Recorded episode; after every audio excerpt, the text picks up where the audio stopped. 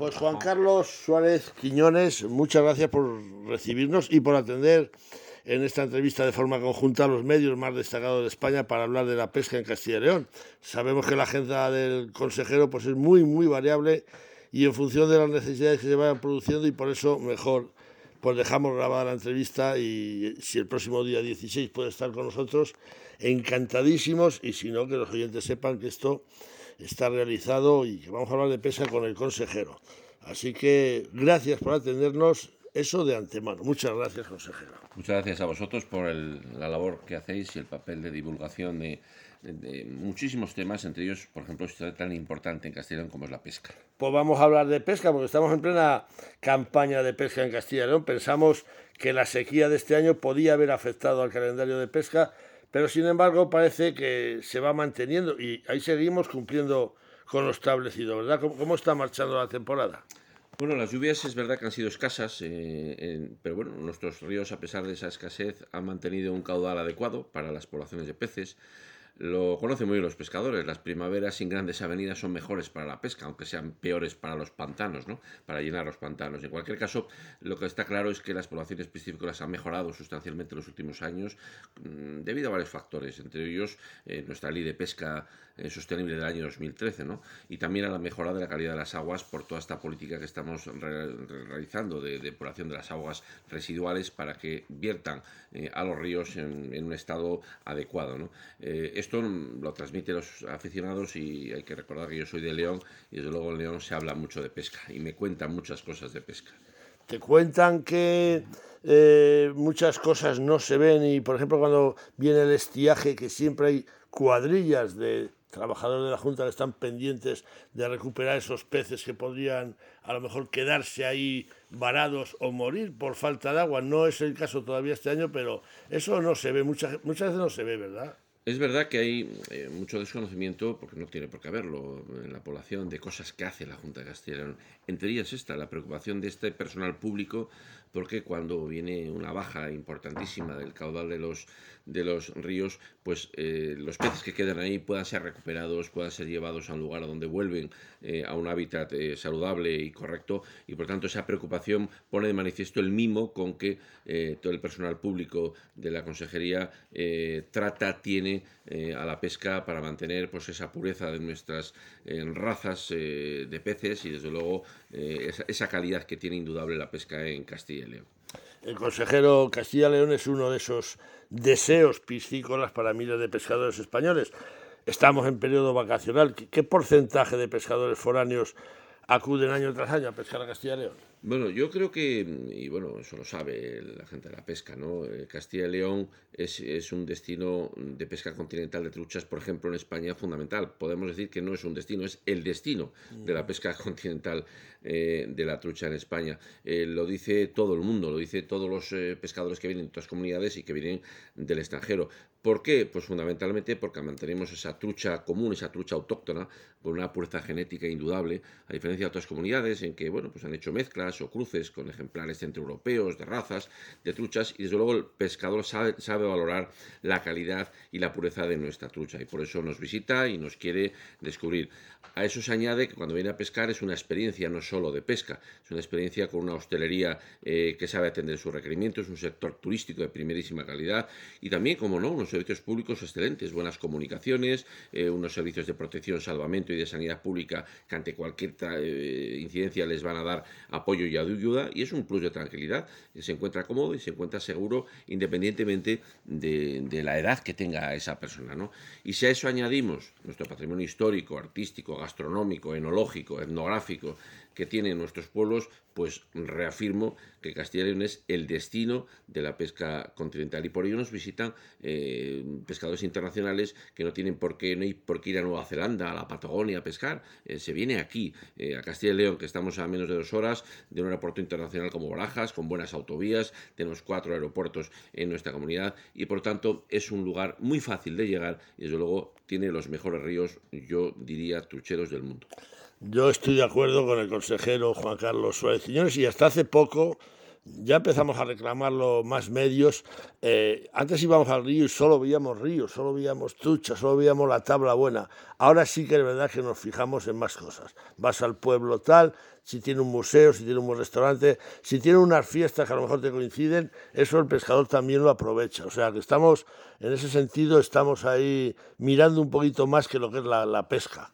Desde luego, sin duda ninguna, es, es una experiencia. Ahora la ciudadanía, la gente lo que busca no solo una actividad, busca vivir experiencias. Y la verdad es que venir a Castilla y León es una experiencia indudable. Tenemos los mejores paisajes naturales, eh, que hablar del románico, que hablar de del gótico, que hablar de toda la riqueza etnográfica que tenemos y como tú muy bien dices, cada vez esto los pescadores lo aprecian más. Nosotros la Junta lo que tenemos que preocuparnos es por darles facilidades, darles servicios, tener los, los accesos a los lugares de pesca eh, adecuados y bueno, eso es lo que hacemos, ¿no? Y darles sobre todo lo más importante que es la calidad de nuestros peces, la calidad de nuestra trucha común y la calidad de nuestros ríos que son insuperables. Desde que se declaró la trucha especie de especial preferencia y, se dejó en cero las capturas en las aguas libres, pues es cierto que a lo mejor se ven menos pescadores, pero los resultados han mejorado, ¿eh? hay pescatas magníficas, porque truchas a verlas, haylas, así lo, lo señalan los últimos muestreos que, que habéis realizado en la Junta de Castilla y León, ¿no?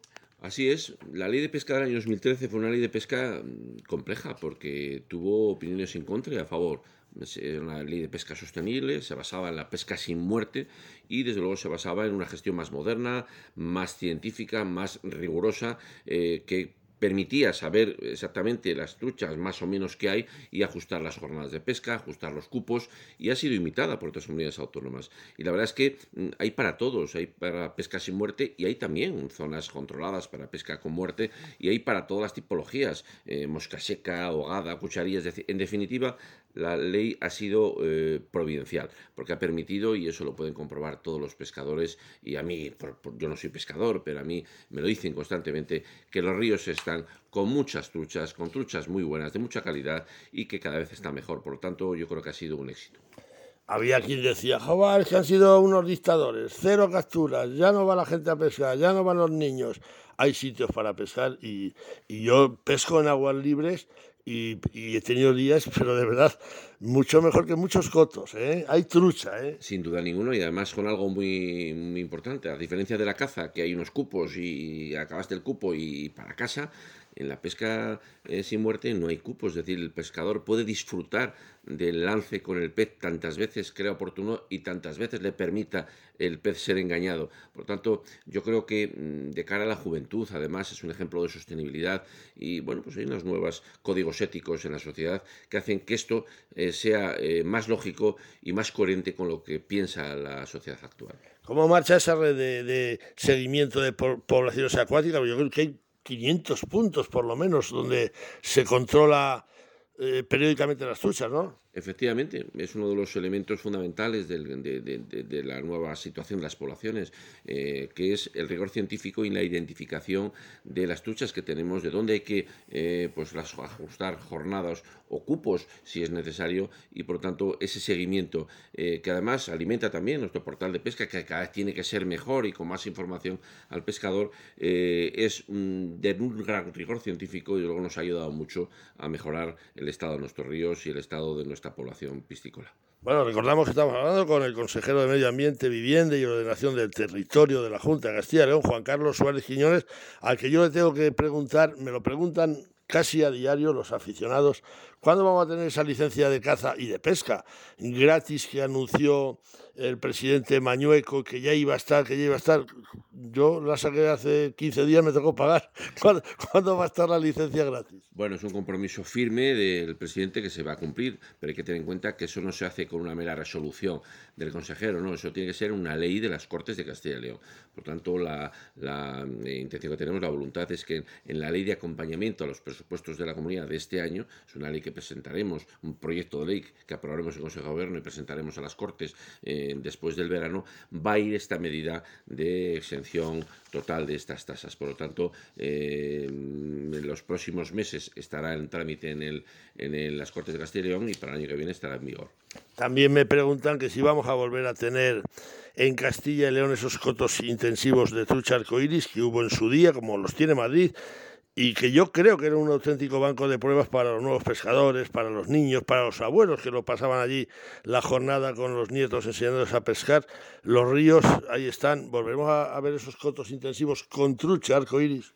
Bueno, hay que recordar que la trucha arcoíris se declaró especie exótica invasora en el año 2000, 2011 por el gobierno de Zapatero en aquel momento, que paralizó cualquier suelta de esta especie por parte de las administraciones.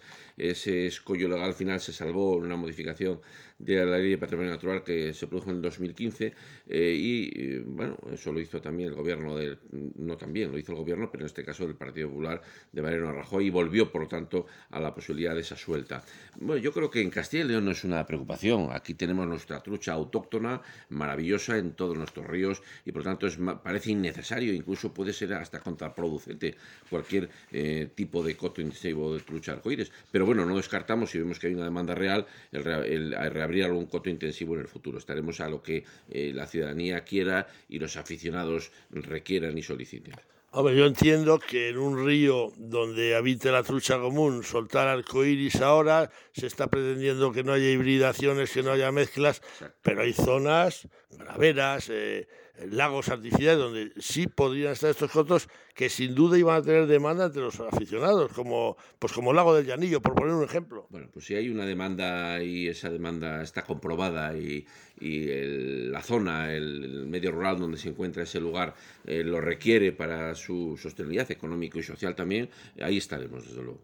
Bueno, vamos a ir casi, casi acabando. Eh, ¿Qué tal marchan esas aulas del río, que yo creo que son cinco en Castilla y León, con la incorporación de este aula de Ávila de, de, de, de, de, la Liseda, de la Liseda de Tormes. ¿Qué tal, qué tal marchan los sabalitos de vacaciones? Las aulas siguen abiertas. Bueno, pues la verdad es que contamos con una red de Alas del Río, Miguel de Libes en Vegas del Condado de León, Ricón de Lucero en Soria, Pineda de la Sierra en Burgos, esta que has comentado, la Liseda del Tormes en Ávila y la, también la Casa del Cangrejo de Herrera de Pisuerga en Palencia. Y la verdad es que son claves para la educación ambiental, pero no solo de los niños y adolescentes, que también, sino para la sociedad en general, para que eh, aprenda a saber que un río es más que agua, que hay una biodiversidad que debemos cuidar, conocer y respetar.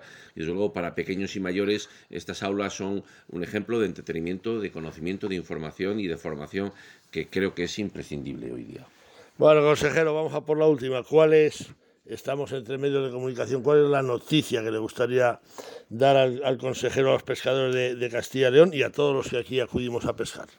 Bueno, yo creo que la noticia que les, me gustaría darles es la que se puede dar, y es que eh, nuestros ríos y nuestras poblaciones cada vez se encuentren en un mejor estado de conservación, que lo están.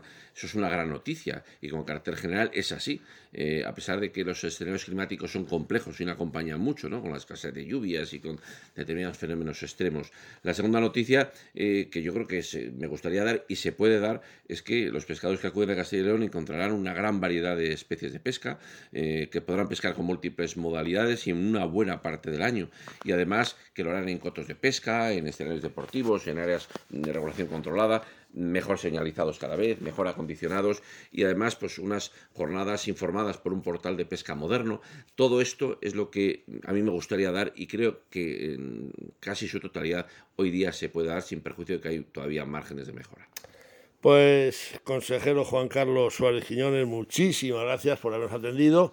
Esperemos contar con tu presencia el próximo día 16 y 17, que la agenda te lo permita, y si no te lo permite, pues, ¿qué le vamos a hacer? Por lo menos nos llevamos ya el trabajo hecho. Así que muchas gracias. Desde luego, si pudiera estar ahí, estaré. Y sin duda ninguna estar en espíritu, porque es una jornada muy interesante, eh, muy importante para Castilla y León. Y por lo tanto, agradecer y felicitar a todos que, la hacen posible eh, que se celebre. Y gracias a, a ti y a vuestro programa por la difusión. Podemos adelantar. Yo ya estoy trabajando en el próximo Pesca Press para 2023. ¿Lo podemos adelantar que, lo vamos a tener? Desde luego, sin duda ninguna. Pesca Press es una actividad eh, muy relevante de, bueno, de mostrar y compartir con los medios de comunicación el estado de la pesca en Castilla y León, el futuro y los proyectos, y por tanto, total apoyo y desde luego tienes eh, mi, mi, mi, apoyo absoluto para que se celebre.